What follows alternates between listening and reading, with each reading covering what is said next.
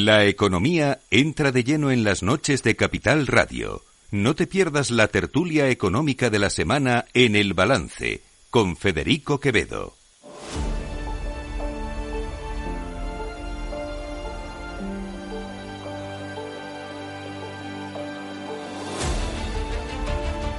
A las 9 de la noche, una hora menos, en las Islas Canarias, en la sintonía de Capital Radio, voy saludando ya mis contertulios de la gran tertulia económica del balance. Tus los contertulios la preferidos, di la Ah, verdad. mis contertulios preferidos. No. Muy bien.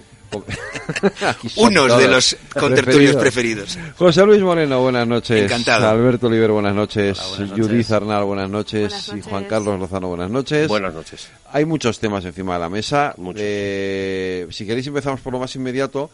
Eh, hay dos cuestiones hoy que han sido especialmente noticiosas.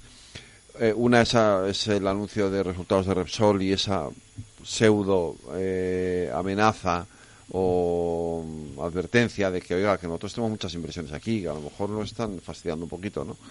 Eh, eh, y luego el, eh, esa- ese mensaje de la IREF de que la economía, cuidado, que a lo mejor no está yendo tan bien. Fíjate que la americana va como un tiro, ¿eh? pero a lo mejor la de España no va tanto como un tiro.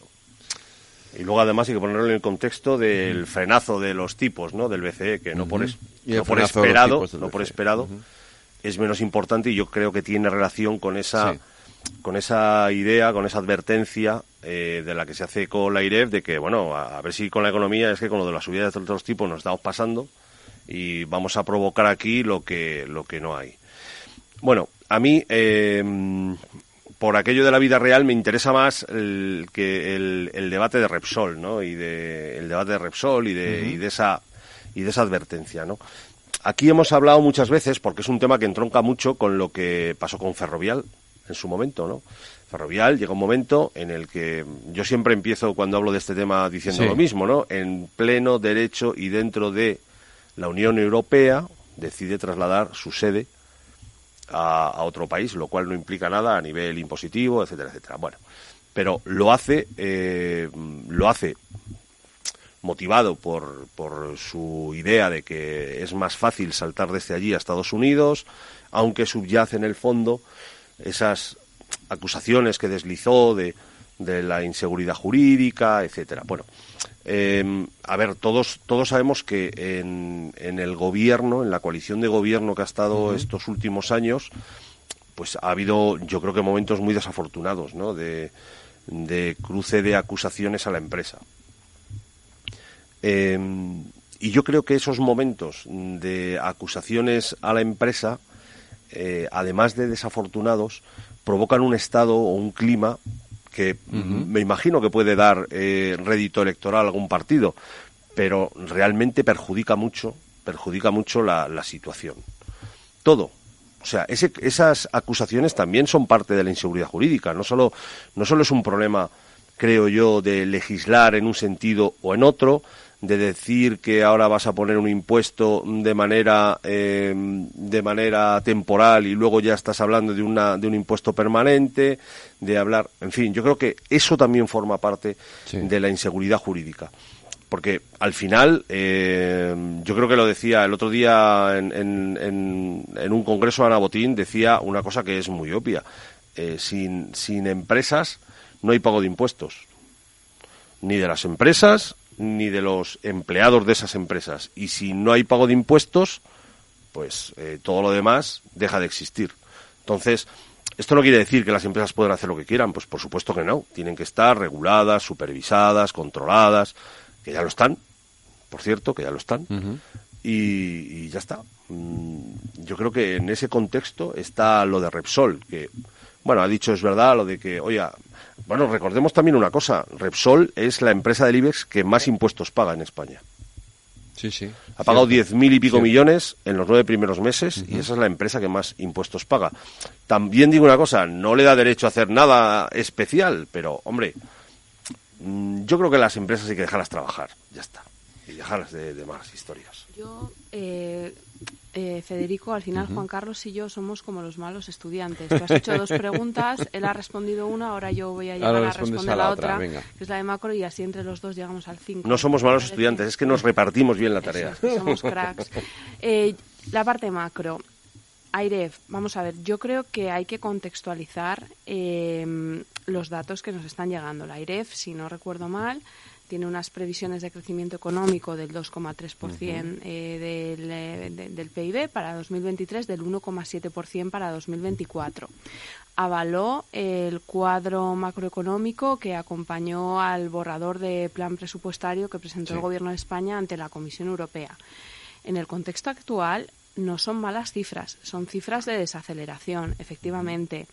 Pero sobre todo si lo vemos en el contexto de la zona euro, yo creo que la economía española está resistiendo de manera muy razonable y está resistiendo de manera muy razonable gracias, por un lado, a que estamos más especializados en el sector servicios que en el industrial, que en este contexto actual eh, es, es, más beneficioso. Durante la crisis del COVID fue justamente lo contrario. Nuestro sector industrial está sufriendo algo menos que el alemán, porque en Alemania los contratos a plazo que tenían las industrias eh, intensivas en energía ya han vencido y están teniendo que renegociar. No es el caso de nuestra industria y además no estamos tan expuestos a países como China y, Rusia. Eh, es cierto que se ha producido una parada en la subida de tipos del Banco Central Europeo está más o menos en línea con lo que se había venido comunicando, que es una dependencia de datos, no hay forward guidance, no se dice qué es lo que va a pasar a futuro, hay dependencia de datos y lo que se decía es, con la información de la que disponemos hasta ahora, si mantenemos estos tipos eh, los eh, elevados el tiempo suficiente y no cambia nada, deberíamos eh, retornar a nuestro objetivo de inflación del 2% en el, en el medio plazo. Y hay que tener en cuenta que eh, los indicadores adelantados, el PMI manufacturero y el de servicios, están ligeramente por encima de 46 puntos, es decir, están en zona de contracción. Esto para la zona euro, con lo cual, dentro de todo este marco, es cierto que yo creo que la economía española está resistiendo bien.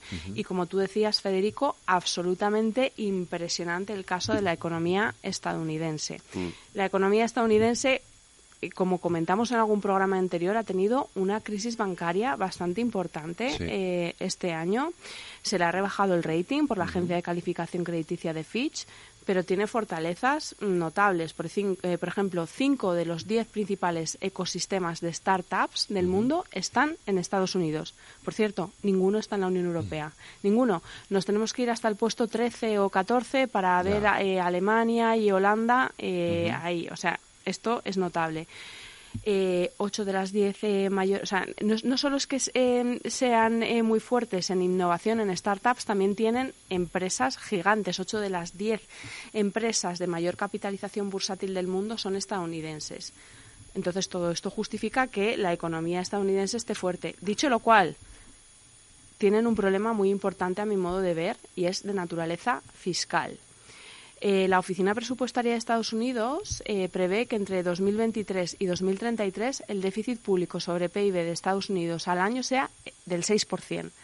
Son datos de déficit público de crisis en época de no crisis, es decir, en época de expansión. Tiene una ratio de deuda pública sobre PIB que ya se aproxima al 100%. Y además de todo esto, tienen un marco de gobernanza fiscal que no tiene ningún sentido, con renegociaciones absurdas sobre el techo de la deuda, eh, shutdown del gobierno, de la administración. Entonces, está muy fuerte la economía estadounidense, como dices, pero tiene un reto fiscal muy fuerte eh, por delante y por el bien de todos, de la estabilidad financiera global, espero que lo corrijan no tardando mucho. Alberto, José Luis, bueno, José Luis. Sí, si me permites, por, por coser un poquito las dos respuestas, ¿no? Hablamos de innovación. Aquí llega el de matrícula, el repipi de la clase. Hablamos de innovación y de regulación. Y en Estados Unidos claramente apuesta por la innovación y la Unión Europea por la regulación. Y España, que hace un poco los deberes de una forma distinta, aplica la innovación en un sitio que es muy peligroso, que es la fiscalidad. Entonces, eh, algunos eh, anuncios políticos sobre la fiscalidad lo que hacen es espantar el capital, hacen más difícil la toma de decisiones de invertir en nuestro país. Y desde luego ese anuncio que se ha hecho hace unos días sobre reformar sociedades para que eh, se tribute ese 15% mínimo no eh, sobre la base imponible, que es lo que dice la ley tributaria y lo que dice la Constitución, sino sobre la capacidad, perdón, sobre el resultado contable, pues claramente estás manipulando, por decirlo finamente, el principio de capacidad económica, ¿no? Esto claramente eh, va a ser una fuente de litigiosidad y la litigiosidad es sinónimo de la inseguridad jurídica. Y entonces al final entramos en una dinámica donde un inversor propio o ajeno dice, mira, en un, en un espacio donde yo voy a tener problemas en la fiscalidad, prefiero irme a otro sitio donde no lo voy a tener. Esto es dañino para la competitividad y desincentiva esa eh, inversión. Y veremos, veremos seguramente pues deslocalización. Esa llamada prudente, porque siempre desde Repsol esto se hace de una forma prudente, al sentido común y decir, aquí hay dos opciones, yo puedo invertir, puedo seguir invirtiendo en las nuevas tecnologías vinculadas a la energía, o puedo seguir pagando mucho más impuestos cada vez más, pero no puedo hacer las dos cosas. Pues yo creo que es un mensaje bastante razonable. Esto afecta no solamente a Repsol, sino que afecta a otras empresas como Enagas, Red Eléctrica. Eh, ten en cuenta o tened en cuenta que se está invirtiendo en proyectos como el, H2Med o también los almacenes de hidrógeno. Entonces todo esto cuesta cuesta dinero. Entonces bueno, eh, yo creo que ese anuncio eh, es prudente por parte de las empresas yo creo que hay que explicar bien por parte de los partidos políticos esas propuestas en fiscalidad. Eh, no era de fiscalidad, pero eh, todos tenemos en la cabeza que solamente hablar de que se iban a prohibir los vuelos de menos de dos horas y media hizo que eh, AENA, que es una empresa con mayoría de capital público, una parte importante de capital público, se pegó un buen trompazo en, bolsa. Luego lo ha ido recuperando porque ya luego se ha explicado y cuando se explica, cuando las cosas se explican, eh, se entiende mejor. Pues aquí en la Fiscalía pasa lo mismo. Entonces, yo creo que eh, si realmente queremos que la innovación, y desde luego en el mundo de la energía necesitamos innovación, porque lo que viene por delante va a requerir fuentes de, energía distintas a las actuales, si queremos esa transformación verde, esa transformación digital, etcétera, lo que tenemos que hacer es facilitar que las empresas que tienen músculo, y hemos puesto aquí ejemplos, pues en lugar de dedicar cada vez más dinero a pagar impuestos, puedan dedicar a esa innovación y que esa innovación de alguna forma esté, esté apoyada eh, bueno, por unas rebajas fiscales. Y yo no estoy defendiendo que las empresas no pagan impuestos, sino estoy defendiendo que paguemos impuestos en la misma, es la misma línea que nuestros competidores dentro de Europa y fuera de Europa. Yo creo que José Luis toca un tema interesante, que es el de la armonización fiscal a nivel de la Unión Europea, porque ya no es solo dentro de España. Y no solamente europea, yo creo que a nivel internacional para poder competir con Estados Unidos. Se ha intentado, pero bueno, yo, eh, por, responder a la última parte de la que ha hablado José Luis, y luego entraré en, las dos preguntas que ha hecho Federico, a ver si apruebo este examen. Em, claro, no nos, yo creo que no nos podemos hacer trampas al solitario. Decía, parecía una discusión entre Hayek y Keynes, ¿no? cuando hablaba de innovación, ¿no? la innovación destructiva eh, frente a eh, el poder del Estado en la regulación. ¿no? Eh, la innovación en Estados Unidos tiene una razón de ser, que es la que no hemos hecho en Europa durante las últimas décadas, que es precisamente que el Estado es el mayor inversor en innovación, con mucha diferencia frente a otros actores privados. Los grandes desarrollos de Estados Unidos vienen impulsados por las empresas públicas, como puede ser DARPA, que ha impulsado eh, sectores tecnológicos punteros que son, son hoy los que dan los réditos y los beneficios a las empresas estadounidenses que financian las políticas públicas de nuevo. Pero no nos hagamos trampas al solitario. Estados Unidos es el mayor inversor, el Estado estadounidense es el mayor inversor en innovación eh, probablemente del mundo, destinando una cantidad ingente de recursos para que sus empresas y desarrollar nuevos sectores y nuevos mercados. Entonces, no, yo, yo creo que no hay que pensar en términos de eh, innovación versus regulación, al revés. Yo creo que hay que pensar es qué es lo que queremos hacer, o sea, cuál es nuestra posición, dónde queremos llegar, qué es lo que queremos hacer, cuánto dinero necesitamos para ello y en función de eso ver cómo, eh, cómo hacemos para que los impuestos sean suficientes para cubrir esas necesidades. Pero creo que ese es el paso previo. ¿Qué es lo que queremos hacer? ¿Queremos un Estado emprendedor que sea capaz de impulsar sectores como se ha hecho en Estados Unidos? Bueno, pues eso hay que financiarlo. ¿Queremos un Estado del bienestar que sea capaz de pagar las pensiones? Bueno, pues eso hay que financiarlo. Entonces, la discusión no es tanto si más impuestos o menos impuestos, sino qué es lo que queremos como sociedad y hacia dónde tenemos que ir, ¿no? Y, en ese sentido... Bueno, yo creo que esto, es, interesante porque es muy discutible, en mi opinión, lo que has dicho. Venga, luego podemos... No, bueno, no, quiero que acabe, quiero que acabe, porque es que... Acaba, entraba. Eh, respondiendo un poco a algunas de las cuestiones que se ha dicho antes, si yo no recuerdo mal, Ferrovial, eh, el, el statement oficial es que no se fue de aquí por inseguridad jurídica, corregidme si me equivoco, que se iba de España por un problema para cotizar más, de forma más fácil en Estados Unidos. Para poder acceder a los mercados de capital estadounidenses que tienen mayor liquidez y mayor volumen. Ese es el statement oficial. Si estamos comparando el caso de Repsol, que ha anunciado que a lo mejor se va por una cuestión impositiva. No, no, no, ha dicho que se vaya, ha dicho que va a invertir menos. Que va a invertir menos y que se está planteando que a lo mejor mm, se va a Portugal. Bueno, con la boca pequeña. Eh, con la boca pequeña, pero, pero bueno, lo ha dicho. O sea, si, si vamos a comparar, yo, me quedo con la parte oficial de Ferrovial, que lo hacía por única y exclusivamente para poder acceder a mercados de capital de manera más. También Ferrovial habló de inseguridad jurídica. Eh, bueno, eh, oficialmente yo creo que no. Oficialmente, en un papel oficial de ellos. Pues ahí se hablaba que. que se retractaron de cualquier papel, pero bueno, igual. No, no, no, no, no. Eso dijo la ministra que habían hecho, pero no es así. O sea, que se fueron por inseguridad jurídica en España. No, se fueron. La principal razón fue para dar un salto más fácil a cotizar a los mercados americanos, pero no era la única razón, era la principal, pero había otras cosas que también ayudaron o también estaban ahí, porque no hubo una razón única y entre ellas citaron la inseguridad jurídica. Inseguridad jurídica. Entonces, bueno, pues si una de las razones es la inseguridad jurídica, estando ellos en el sector de la construcción y Repsol eh, en el sector de las energéticas, que tiene, según este criterio, una inseguridad jurídica mayor, ¿no? Por, por, el impuesto el impuesto a, las energéticas yo vamos no sé si son situaciones comparables. Si las queremos comparar pues bueno pues, pues pero, a mí me faltan me faltan datos para poder compararlo. Es decir si todas las grandes empresas de nuestro país estratégicas y no estratégicas porque a mí Ferrovial no me parece particularmente estratégica se van de nuestro país por inseguridad jurídica a lo mejor tenemos que pensar que el Estado tendrá que recuperar parte de esas eh, infraestructuras estratégicas no digo o sea si Repsol que era pública la vendemos y ahora decide que no quiere contribuir, vamos, según... O sea, que el planteamiento, por lo que te entiendo, el planteamiento es eh, si las empresas piden... No, hacen lo que el gobierno más, quiere. más estabilidad jurídica... Tenemos empresas... Bueno, te has dicho recuperar las infraestructuras. Eso me suena a nacionalizar. Bueno, eso se paga, ¿no? Pero eso es nacionalizar. ¿Pero eso se paga o no se paga? Bueno, eh, pero claro que... se paga, pero tú lo que estás defendiendo es nacionalizar entonces esa parte de las que, se van. Es que yo creo que no podemos permitir que empresas estratégicas de nuestro país se vayan fuera de nuestro país, creo. Si tú te estás diciendo Pero no se van fuera de nuestro país, se van dentro de la Unión Europea. Es que estamos dentro del marco de la Unión Europea. Es que eso es muy importante. Otra cosa es que me dijeras que van a Singapur. Pregúntale que a los franceses si EDF crees que en alguna circunstancia se puede ir de Francia. O a los alemanes, si el servicio postal de correos alemán se puede ir fuera de Alemania. Es que en ningún país europeo va a ocurrir esto. En el fuera de Italia, impensable.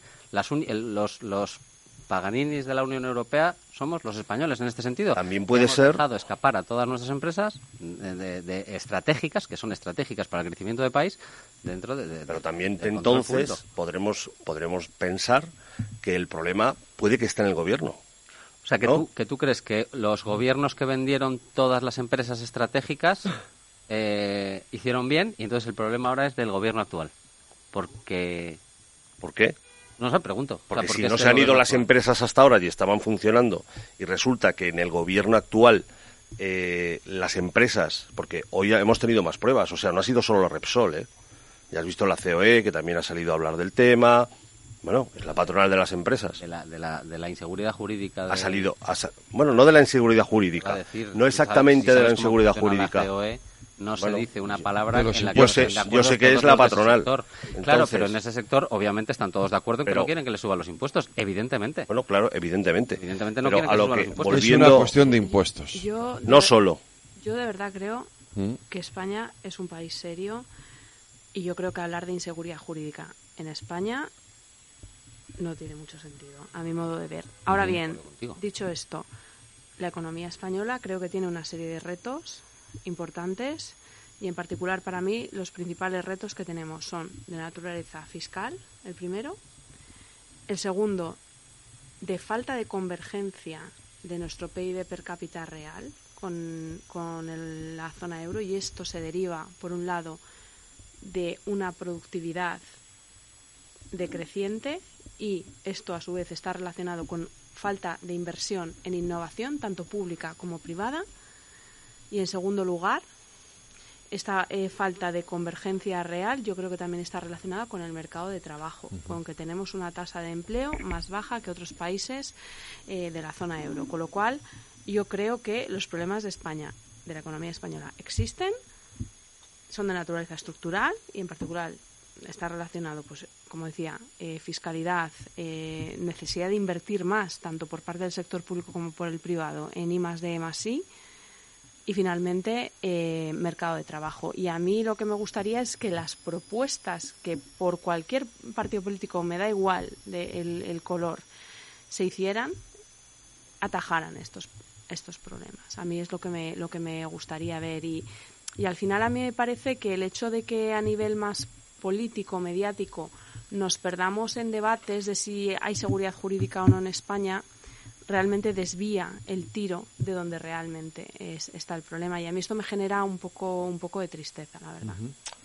Bueno, yo creo que eh, no es un debate de si hay seguridad jurídica o no. Claro que España es un país serio. Es un debate de que hay empresas que se quejan de una cierta inseguridad jurídica. Eso es también un hecho que está ahí. O sea, y se quejarán por alguna razón y se han quejado y se han quejado ahora, ¿no? Y volviendo antes, que no me resistía a, decírselo a Alberto, antes decía Alberto, decía, no, es que el debate no es, me parece que decías, innovación o pago de impuestos, ¿no? no, regulación. regulación.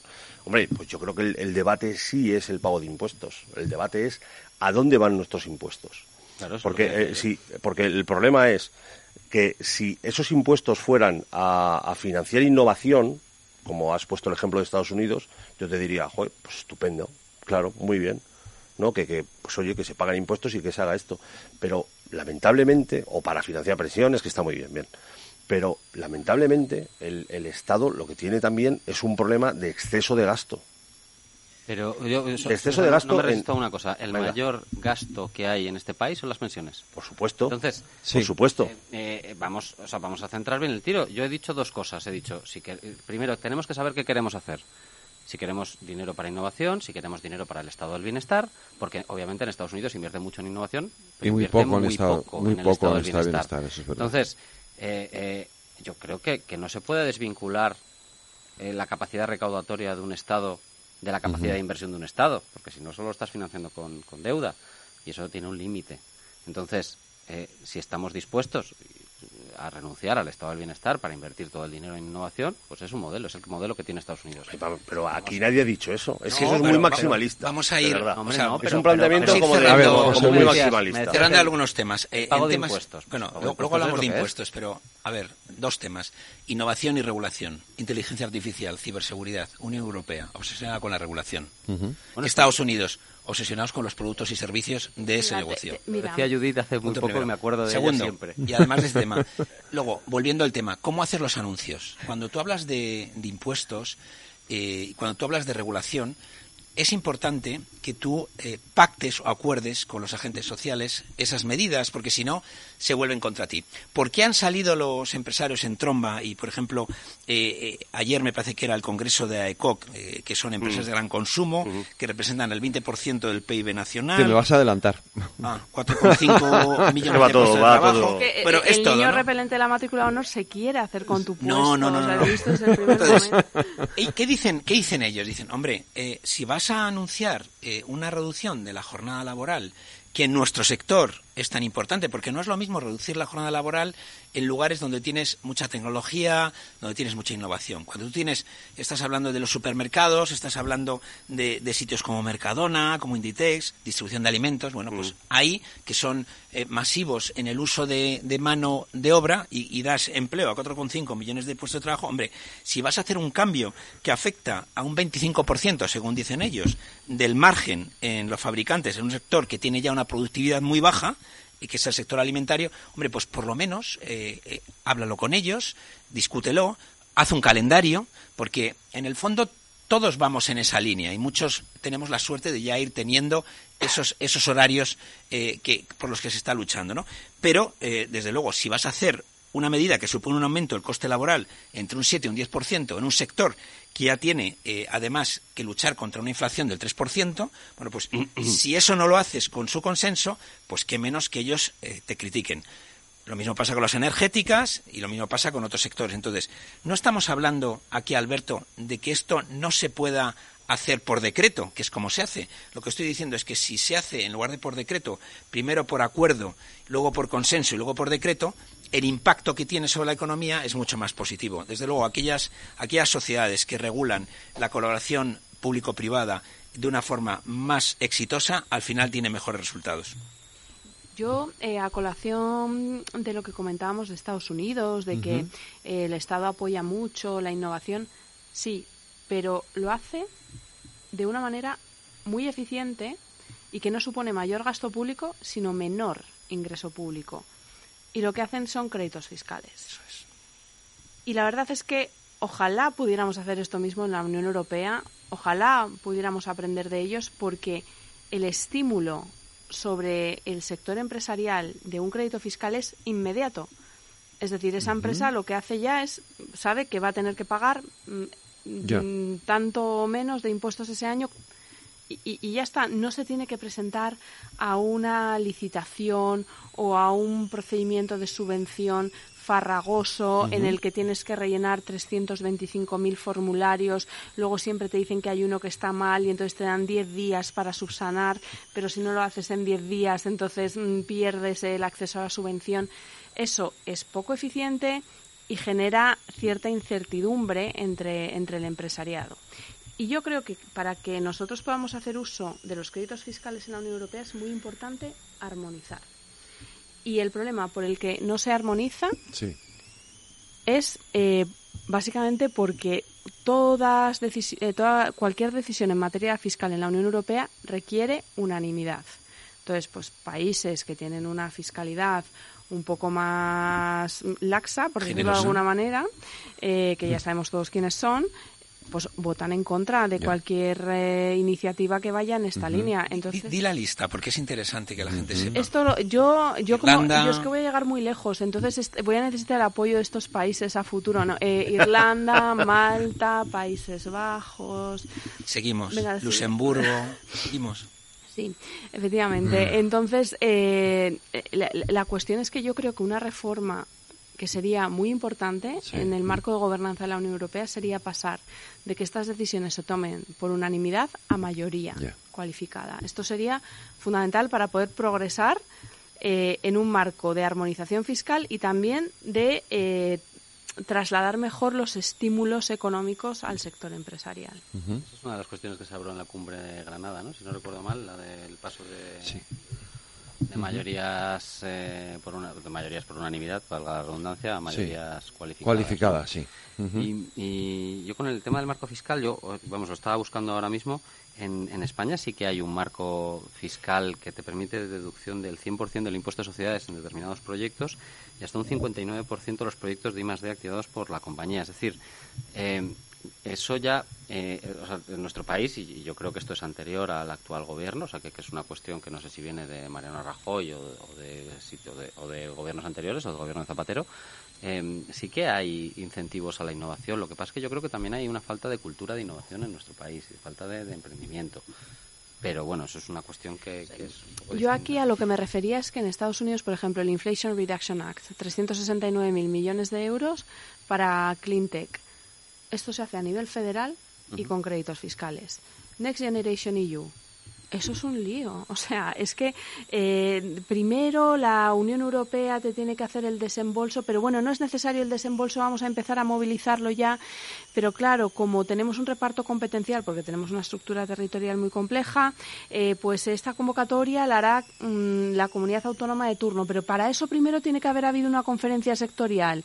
Y como hay cierto margen para que cada comunidad autónoma decida cómo canalizar eso, los requisitos de las convocatorias no tienen por qué coincidir exactamente. Pero luego hay otras competencias que son estatales, entonces eso lo convoca el ministerio de turno o el medio propio de turno eh, de, la Administración General del Estado.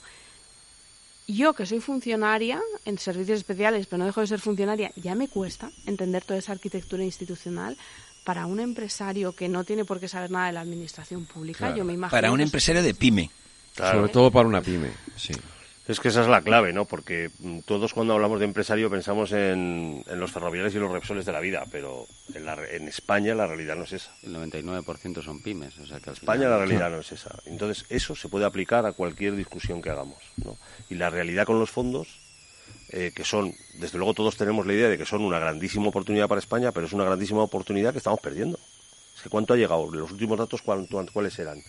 Que se había sabe de memoria Santiago. Santiago se lo sabe. Yo creo que él hablaba de un 10% que había re- llegado realmente, ¿no? Me parece. No, yo aquí lo que quiero decir es que esto no depende de quién esté en el gobierno. ¿eh? Yo estoy No, no, si es de la que estructura. esto habría pasado con independencia del color político y es porque tenemos una estructura administrativa es un problema estructural. endiablada. Sí, sí, sí. es un problema estructural por- de la administración española. sí. Bueno, yo por romper una lanza en favor de la Unión Europea también, ¿eh? o sea, que, que la configuración de los Estados Unidos de América y la configuración de la Unión Europea parte de momentos distintos y parte de, eh, bueno, en el caso de, de Estados Unidos, pues de la guerra de, de secesión, donde al final pues una parte se impone a la otra y montan un modelo federal que ha funcionado pues muy al, al estilo anglosajón, entre comillas, ¿no? Mucho te, te doy y ya te comprobaré después.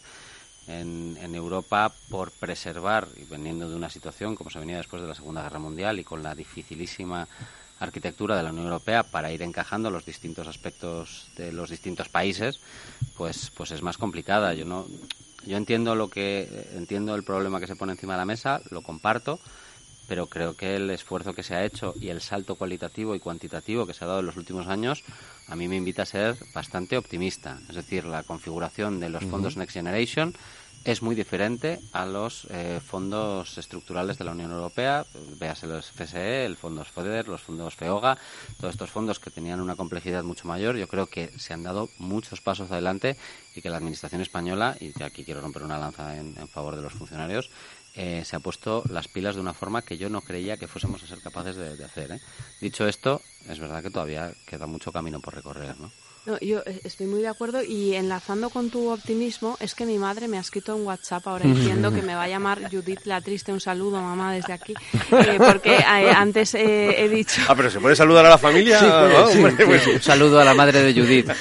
Porque antes he Señora, dicho un que, que- que me daba que me, que me generaba mucha tristeza que, que no estuviera en el debate el tema de la sostenibilidad fiscal y tal.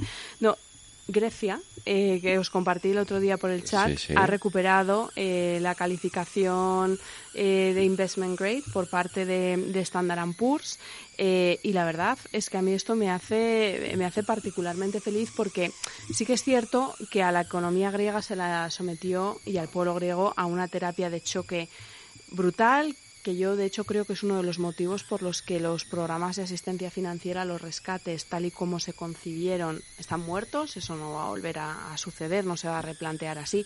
Por eso, como decías tú, Alberto, eh, cómo se ha planteado el Next Generation EU, la verdad es que es encomiable, porque ya no es la Unión Europea que viene a imponer determinadas reformas e inversiones a un país, sino que es el Estado miembro el que negocia con la Comisión Europea y el que propone qué es lo que necesita. Y a pesar de que se impusieron tres programas de asistencia financiera, tres rescates con una condicionalidad eh, leonina a, Grecia, han salido adelante y yo creo que, es algo que, tenemos que celebrar y que dice que efectivamente el proyecto europeo eh, está en marcha. Yo ahí, si me permitís, porque lo habéis apuntado, eh, es verdad que esta nueva generación de fondos europeos tiene unas características que los hace mucho más potentes que los anteriores, que tienen que ver, eh, primero, que el pago se va a realizar en función del cumplimiento de hitos y objetivos, no simplemente con la ejecución del gasto, que ocurría antes. El control se realiza antes de la presentación de la solicitud de pago y el gasto se financia al 100%. Esto es importante eh, y además no hay una norma de elegibilidad, que antes sí la había. Entonces, yo creo que realmente la Unión Europea está aprendiendo del pasado, pero no me resisto a decir, cuando comparamos Estados Unidos con Europa, la gente joven se va a Estados Unidos y los jubilados se vienen para Europa. Eso ni es bueno ni es malo, eso es una realidad. Es decir, en el fondo, cuando tú eres joven, tu, tu objetivo es ir a un mercado donde sea posible demostrar todo lo que vales y tengas esas oportunidades. Y siempre hablamos de los famosos garajes, ¿no? De Estados Unidos y de cómo las tecnológicas se han desarrollado en Estados Unidos a unos niveles grandísimos.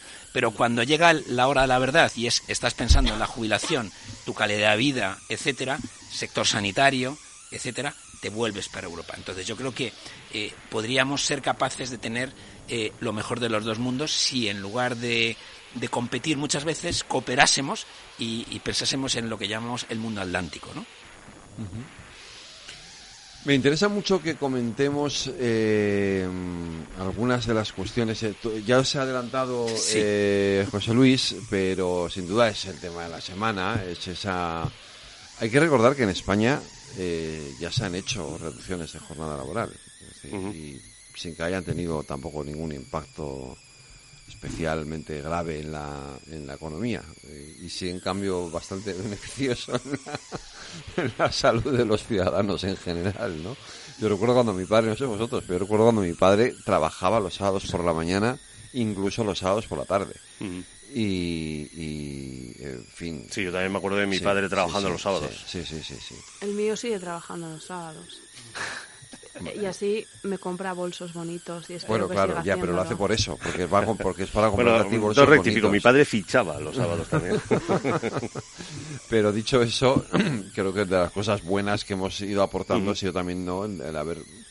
Pues yo creo que aquí hay una parte del debate más política, que no quiero salirme de un poco de lo que es el, contenido del acuerdo, el pacto de investidura, etcétera, y más profundizar un poco más en, mm. realmente las consecuencias económicas, si realmente las tiene una medida mm. de este tipo. Alberto, que imagino que habrá estado más eh, metido en la hasta altas horas de la madrugada. Se ve la pluma de Alberto totalmente. Yo llegué a pensar. A mí se me queda corto, se me queda corto. Yo llegué a pensar en algún momento que no salía adelante ese acuerdo. Yo estaba apostando por las 32 horas diarias, digo, perdón, semanales. Eh, no, pues, pues, o sea, yo quería empezar em, eh, un poco en, la línea de lo que de lo que ha venido ocurriendo en, esta última legislatura, ¿no?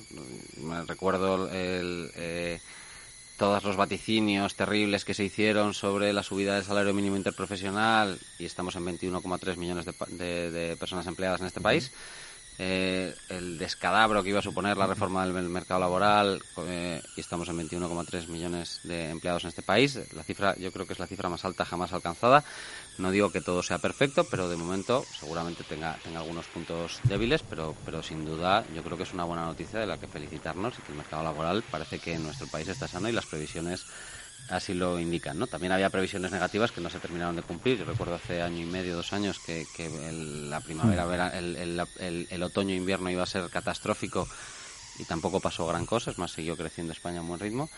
Eh, yo creo que, que, mm, que este acuerdo es un acuerdo que pone eh, a la em, a la, pone a la economía en primer plano y a la sociedad en primer plano. 37 horas y media. A día de hoy, eh, la, última reforma de. Em, si, tengo bien los datos, eh, la última reforma del tiempo de trabajo fue hace 104 años, donde se pasó en teoría a trabajar teóricamente 40 horas semanales. ¿no? Eh, esto es la, última reforma que se hizo. Yo creo que 104 años después tenemos la posibilidad de probar nuevas, nuevas formas de trabajo en este país. Y segundo, entre los años 1995 y el año 2022, eh, la productividad aparente del trabajo, según los datos de, línea, ha crecido un 15,3%, mientras que el salario remunerado ha crecido tan solo un 1,2%. Es decir, el, el, el valor percibido por los trabajadores ha menguado de manera constante en las últimas, en las últimas décadas. Y esto tiene dos maneras, dos vías de arreglarse, es decir, eh, o, se incrementan sustancialmente los salarios para recuperar esa, esa competitividad salarial que ya no estamos teniendo, o se recuperan tiempo también, como se hizo en su día la Administración a través de los moscosos. La, la, prueba piloto que se hizo de los cuatro días semanales en Valencia ha tenido luces y sombras, pero yo creo que tiene muchas más luces que sombras. ¿no? La gente ha ganado calidad de vida, la gente eh, ha, tenido que ir menos veces al médico, se ha gastado más en determinados tipos de comercio, se ha gastado menos también en otro tipo de comercio, eh, pero yo creo que el, que el, balance positivo es bueno. Entonces, yo no, no tengo una bola mágica en la que eh, podamos saber exactamente cuál va a ser el impacto en la economía en los próximos años de una reducción de la jornada laboral a 37 horas y media. Lo que sí que puedo decir es que yo creo que la gente va a vivir mejor y eso tiene que ser un objetivo primordial de cualquier gobierno. Y si la cosa sale bien, podemos ir explorando probablemente nuevas bajadas de, horarios laborales. Bueno, lo primero, por matizar, eh, no es un acuerdo, es una propuesta. Es una propuesta, sí. Correcto. Segundo, estamos hablando de la reducción de jornada sin reducir el salario. Correcto. Que esa es la clave por lo que pone en pie de guerra a patronales, COE, CEPIME y ATA, porque eso es parte de la negociación colectiva. Eso hay que acordarlo porque ya hay convenios. Pero si tú, mismo dices que no es un acuerdo, que es, un, es una propuesta. propuesta, entonces no sé por qué se enfada la COE si no es un acuerdo. Bueno, porque se anuncia como algo que está hecho antes de acordarlo y ni siquiera está hablado. Se anuncia como un proyecto del próximo gobierno, claro. Y luego, una vez más, este tipo de propuestas que desde el punto de vista de marketing son excelentes, todo el mundo quiere vivir mejor, todo el mundo quiere ganar más y trabajar menos. Esto en esto casi todo el mundo, salvo algún masoquista, estamos ahí todos de acuerdo. Esto es muy difícil de asumir en el mundo real de las pymes y de los autónomos. Supongo que igual que hace 104 años cuando se pasó la jornada laboral de 40 horas o cuando se quitó la esclavitud. Supongo que iba a ser muy difícil sostener la economía en Estados Unidos. yo, creo que si seguimos yendo para atrás, pero es verdad que, seríamos ahora incapaces de construir las pirámides que hay en Egipto con el Estatuto de los Trabajadores, pero tampoco queremos construir no lo digo pirámides, como, ¿no? Las construyeron los extraterrestres, por favor. como todo el mundo sabe. No, tenían Estatuto de los Trabajadores. Yo, no, te digo, no lo digo como un acto de demagogia. Yo, he leído los... porque me interesa muchísimo... Eh, eh, la reacción que tuvieron eh, la gente que tenía explotaciones de algodón en Estados Unidos cuando se planteó la posibilidad de quitar la esclavitud, y aquello era un drama. Y, se quitó y no así no fue tan drama y, cuando se o sea que, sin, llegar a hablar mundo, sin llegar a hablar ha ido avanzando en distintas épocas y no ha pasado nada correcto y hay sociedades vive mejor y hay sociedades que han retrocedido en el mapa del mundo hay muchas sociedades que por pasarse de los mundos ideales al final viven eh, prácticamente atenazadas por sus gobiernos en la mendicidad y muriéndose de hambre. Y no vamos a poner ningún ejemplo. Pero Argentina, querías decir. Yo estaba pensando en Roma, por favor. Pero si hablamos de jornada laboral, de costes laborales, productividad, competitividad, todo eso, desde mi punto de vista, hay que hablarlo con seriedad y hay que hablarlo con los agentes sociales, que son, por un lado, los sindicatos, que son imprescindibles, pero también los empresarios. Y si COE, CEPIME y ATA, que son los representantes de los empresarios, han visto esta propuesta como negativa para lo que es la productividad en los lugares donde no hay equipamiento tecnológico, y estamos hablando que España es un país de servicios, muchos servicios, básicamente cuando tú quitas o reduces esa jornada, si tienes que sustituir eh, esas horas por otras personas, lo que tienes que hacer es subir los precios para pagar los sueldos de las nuevas personas. y esto es inflación. Entonces mucho mejor, vamos a subir las horas que se trabajan a la semana.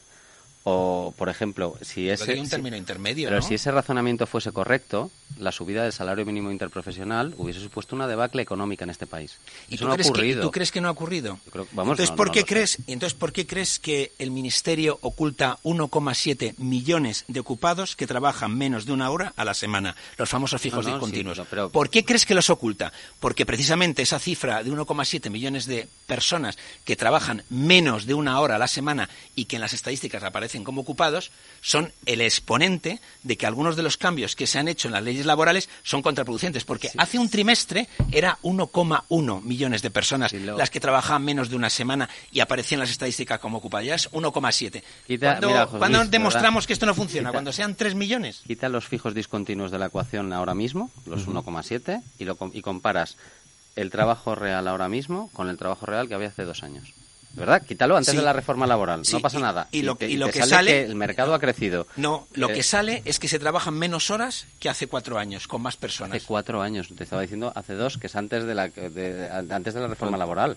Los datos que critican, desde luego, las personas de, esta AECOC es, que ahora mismo están trabajando en 1,1 millones más de personas pero con las mismas horas. yo he trabajado en el sector de la distribución, en una gran superficie, em, y te puedo asegurar que la capacidad, eh, la capacidad de mejora tecnológica y de productividad es infinita.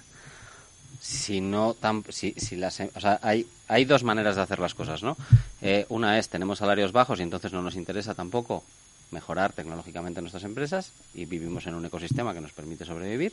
Y la otra es, oye, vamos a mejorar las condiciones de la gente y para eso tenemos que hacer un plan estratégico de transformación aprovechando la coyuntura, que yo creo que es una coyuntura, de verdad, ¿eh? que la veo con, con mucho optimismo y que creo que los fondos de Next Generation nos pueden permitir dar saltos adelante que, que no estamos imaginando todavía y creo que la productividad de estas empresas eh, podría ser impresionante.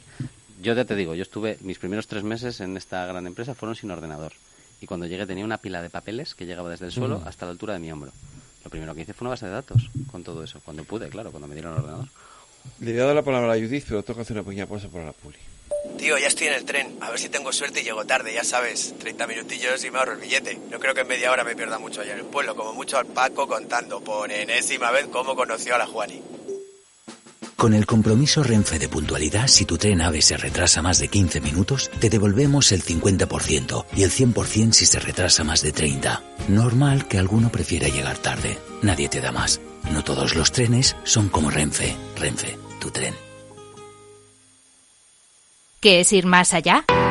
Con Arval podrás llegar donde te propongas de la forma más sostenible y asegurar un mundo mejor contribuyendo a la seguridad en carretera, al futuro de las ciudades y a la calidad de vida. Ser responsable sin tener miedo al liderar el cambio. Arval, la transición energética arranca aquí. Más información en arval.es. Si enciendo la radio, renta fija.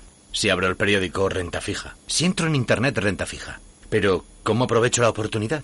En Renta 4 Banco te lo ponemos muy fácil. Letras del Tesoro sin esperas, fondos de renta fija un clic y una amplia gama de bonos a largo plazo. Todo con la facilidad y garantía del primer banco español especializado en inversión. Entra en r4.com o en cualquiera de nuestras oficinas y no dejes escapar la oportunidad. Renta 4 Banco. ¿Quieres más? Este es un mensaje para todos los oyentes de radio y es solo para decir gracias. Gracias por dedicarnos tres horas cada día. Gracias por escucharnos en casa, en el coche, en el trabajo, en un móvil o donde sea, en directo o en podcast. Gracias por tu fidelidad, porque gracias a ti, la radio sigue siendo un gran medio, el más creíble, en el que más confías y el que mejor te informa y entretiene. El medio del día a día, de la actualidad al instante y que te acompaña siempre estés donde estés. Radio Value, la Asociación de Radios Comerciales comerciales te da gracias a ti.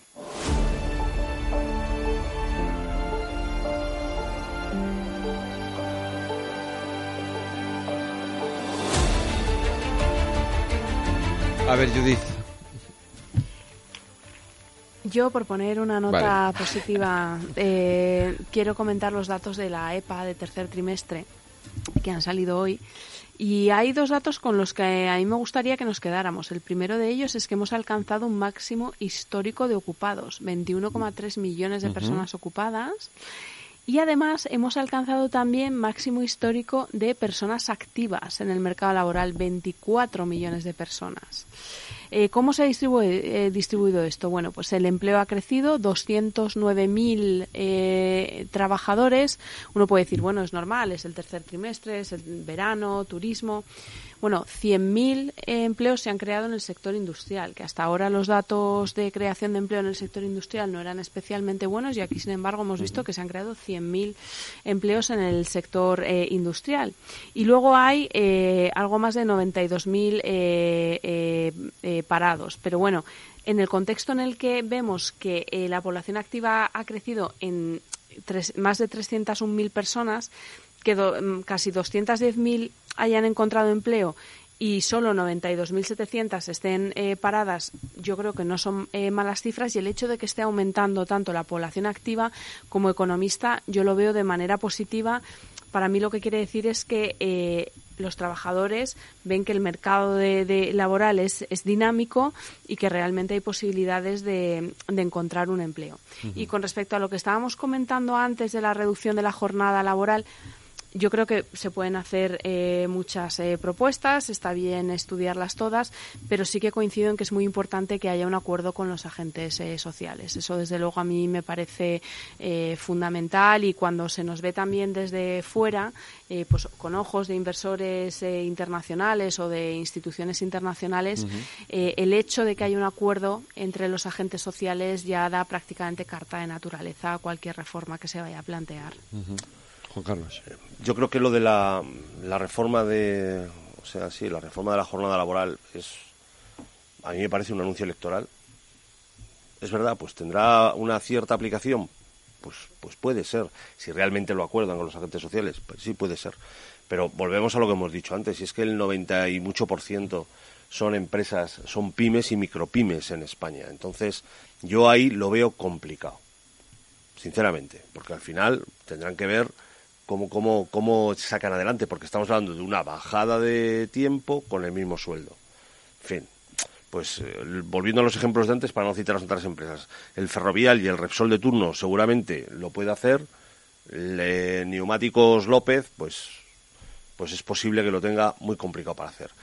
Entonces, mi pregunta es, eh, lo primero, ¿nos lo podemos permitir? Porque las, las intenciones están muy bien, ¿no? Claro, sí, hay que... No, lo decía el otro día lo decía la ministra, ¿no? Y lo ha dicho también aquí Alberto, ¿no? Eh, no, hombre, la idea es que la gente tiene que vivir mejor, tiene que avanzar. Bueno, sí, sí, tenemos que vivir mejor y avanzar en la medida que nos lo podamos permitir, creo yo. Que esa es la primera cuenta que cualquiera echa en su casa. ¿No? Pues esto me lo puedo permitir o no. Pues y te voy a contestar eh, y, con, datos. Bueno, si quieres termina y te digo. Los no, eso. Y la primera pregunta es esa. Y luego eh, es verdad, es verdad lo que decimos de los datos de la, de la EPA. Yo creo que también en general son buenos, ¿sabes? Sin entrar en los detalles y en, en la discusión de los fijos discontinuos, sí, yo creo que los datos en general son buenos, incluso eh, mejores de lo que esperábamos, yo por lo menos, desde luego. Mm.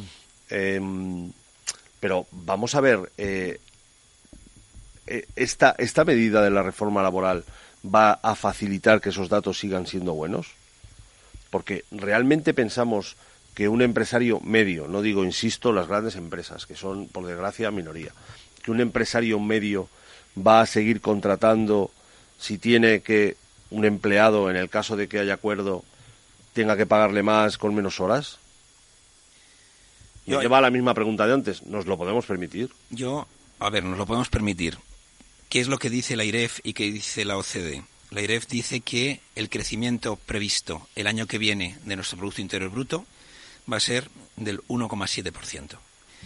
Y la OCDE lo ha dejado en el 1,5%. Tradicionalmente, los economistas en España consideramos que un crecimiento inferior al 2% supone destrucción de empleo. Eso es lo que la serie histórica siempre ha hecho en nuestro país. Esto es la famosa ley de Okun, ¿no? Yo, creo que, la, beta está seguramente ha ido cambiando. ¿eh? está claro, pero si a eso le sumas eh, otros avisos que ha dicho eh, la IREF, ¿no? La vulnerabilidad de las cuentas españolas, que se afecte, que vean afectada por la desaceleración económica. Si por otro lado hay una previsión de que la deuda, que está por encima del 100%, siga creciendo hasta el año 2028 con una previsión 106%, y si además el déficit, eh, el dato que maneja la IREF es de en torno al 4,1% frente a un 3,9% del, del propio gobierno, bueno, pues yo creo que se, es prudente no sacar las campanas al vuelo como se han sacado hoy y decir, los datos tienen luces y sombras y en el horizonte hay nubarrones, que es lo que tiene ahora mismo Francia y Alemania. Yo, las últimas veces que nuestro gobierno sacó pecho diciendo que estamos en la Champions League y que éramos mucho mejor que Francia y Alemania, al final nos la pegamos mucho más gordo que Francia y Alemania. Entonces, a mí me parecería mucho más prudente ser más prudentes en el análisis de los datos. Y luego es verdad que tú tienes que celebrar, pues eso, la creación de 209.200 nuevos empleos. Pero no te puedes engañar de que tu tasa de paro actualmente es del 11,84%, que es una burrada. Hoy he oído hablar algunas declaraciones del gobierno hablando de que vamos a conseguir el pleno empleo. Hombre, pleno empleo con un 11,84% de desempleo no lo veo yo a corto plazo, ¿eh? Vamos a ver, el mal endémico de la economía española son las elevadísimas tasas de desempleo. Es una variable stock. Y como variable stock que es, pues lleva mucho tiempo eh, corregirla. Yo creo que en este caso, en el mercado de trabajo, por supuesto, no hay que perder la vista de la tasa de desempleo, pero a mí sí que me gusta para tener tomar la temperatura de realmente por donde por donde vamos porque efectivamente la tasa de desempleo es tan anómala a mí me gusta trabajar más con variables eh, flujo, ¿no? En, este caso, porque si no, claro, es que, y aunque mm, redujéramos dos puntos más eh, la tasa de desempleo en seis meses, seguiríamos diciendo, mira, es que estamos prácticamente en el 10%, sigue siendo doble dígito. Entonces, efectivamente ya mucho tiempo. Reducir una variable una variable stock. Lo mismo pasa con la ratio de deuda pública sobre PIB lo mismo pasa con la posición internacional de inversión neta. O sea las variables stock en general cuando están muy desequilibradas a uno le cuesta mucho corregirlas. Yo, yo por llevarte la contraria solo en un punto de lo que has dicho. En, en el cuarto trimestre del año 2020 la deuda pública sobre PIB en España era de 125,7% en este momento está en el 111,2%, es decir, hemos, bajado la deuda pública y seguro que pero hay, hay Judith, que Judith ha tenido algo que ver en esto. Eh, una cosa es el porcentaje que No, pero y bueno, otra cosa es pero lo que miran los mercados internacionales al las final dos es- cosas. Pero, pero sigue siendo sí, muy sí. abultado. Yo no, Sí. sí, yo no estoy diciendo que no sea abultada. Si veníamos de un 40% hace, hace menos de Y luego, Alberto, solamente una matización. 2007. La desventaja que tenemos en Em, España con nuestra deuda es que la mayoría de los tenedores de deuda son de fuera. Sí, pero si la no- ventaja sí. que tienen otros países es que la mayoría de los tenedores son de dentro, de su O sea, propio el país. establecer ratios sobre deuda bruta, eh, en este caso respecto del PIB, es para intentar hacer una armonización con respecto a otros países. Estados Unidos tiene un déficit del 6% ahora mismo y la deuda pública de Estados Unidos está creciendo a un ritmo importante. Si comparamos la deuda pública bruta de Estados Unidos con la deuda pública de España, la deuda pública de España es poco menos que, la suela de los zapatos. Entonces, por eso hacemos la ratio con respecto al PIB. Y la ratio con respecto al PIB en los últimos dos años y medio ha caído eh, desde el 125,7% al 111%. Es decir, estamos mucho mejor en ese sentido que hace dos años.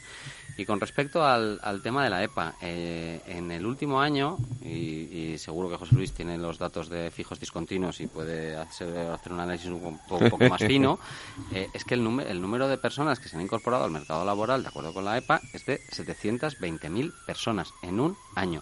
En un año que además venimos de una situación complicada, con la guerra de Ucrania, eh, en, eh, la guerra de Ucrania eh, eh, activa desde hace casi dos años, ya llevamos casi, ¿no?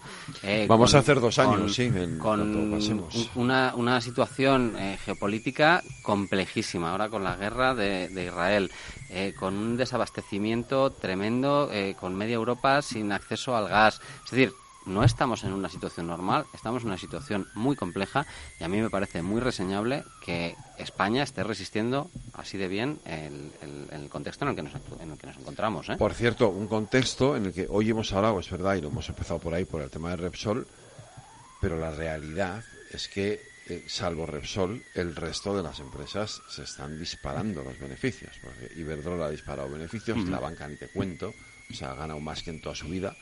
Pero es Eh, un efecto también de la inflación. Eso, por favor. Es un efecto de la Gracias, inflación. Es decir, es que todo cuesta más y entonces ingresan más. O sea, gra- no solo. Gracias. Pero no solo. Sobre todo. tipos, y de Solo, los o sea, si me dijeses que, que la, si me dijeses que la banca ha ganado ha ganado un 10% más, diría, ah, pues mira, pues es la inflación. No, pero es que ha ganado mira, una barbaridad más. Te voy a contar. Vi una noticia en un periódico económico, no voy a decir cuál es, donde con respecto a un banco, activos que tampoco puedes voy a decir. decir cuál es, se decía. eh, se va a conseguir lo que no se consiguió en 2007. En 2007 el principal directivo de este banco quería conseguir unos beneficios de 10.000 millones de euros. Y en 2023 se va a, con- eh, a conseguir. Y dije, pero ¿quién ha hecho esto? Es decir, 10.000 millones de euros de mm, 2007 no son 10.000 millones de euros de 2023. Claro, 10.000 millones de euros. eh, 7.000, ¿no? Al eh, cambio. o sea, 10.000 millones de euros en eh, 2007 ahora serían 5.000 igual. No, 7.000. La mitad. 6.250 que lo calculé. Pues fíjate. Claro, entonces, eh, cuidado con determinados titulares de prensa. Efectivamente, la banca ahora tiene beneficios. Venimos de años donde yo recuerdo ir a Bruselas, al Comité de Servicios Financieros, y el primer punto de cada reunión mensual era la baja rentabilidad de la banca. Era una preocupación. Ahora esto se ha revertido. Lo que tienen que hacer los bancos es un buen uso de esos beneficios, a mi modo de ver, pues para adoptar provisiones, para reforzar su, eh, su solvencia. Pero yo sí que creo, gracias José Luis, que creo que hay que tener en cuenta cuando se comparen eh, valores eh, nominales la inflación, sobre todo si estamos comparando valores de igual casi con 20 Sí, años. sí, la, de la inflación lo erosiona todo, la inflación Vale. lo cambia todo y es muy importante que estamos en niveles históricamente bajos de inflación, pero de los últimos años muy altos. Entonces, comparar momentos donde la inflación prácticamente era 0 o 1%, 2% con datos que hemos tenido en algunos sitios del 8%, 10%, eh, eso se manipula mucho porque una inflación del 10% es cinco veces el 2%. Entonces, eso es eh, mu- una escala muy grande. Y luego eh, también hay una parte de la economía que no estamos diciendo que mucha gente está resistiendo por todo el efecto del ahorro acumulado por la pandemia. Es decir, que todavía hay gente, tiene esa suerte, alguna gente, de poder ir tirando de los ahorros. Eso, que ya que se ha acabado, ¿no? O sea, Sí, o yo creo no. que los datos, O sea, yo- creo que en general los datos dicen que eso se ha quedado ya como... Esa, esa bolsa se ha, vamos, yo te Sí, esa bolsa se ha que- gastado. Está desinflado ya. Esa bolsa se ha gastado, sí. No, pero los bancos al final, es verdad que le- yo no sé decir cuánta parte del, del aumento del beneficio de los bancos, que efectivamente están teniendo una- un anus magnificus, ¿eh? como hubieran dicho la vida de Brian, pero eh, pero Las hipotecas variables.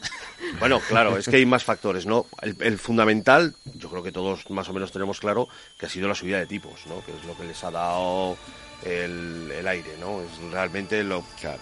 es lo que les ha dado el aire, ¿no? Es la parte fundamental.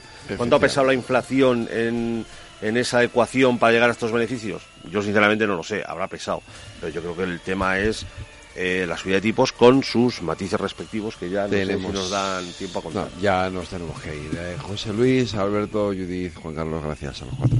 Gracias a ti. abrazo. Un abrazo. Un abrazo. Un abrazo.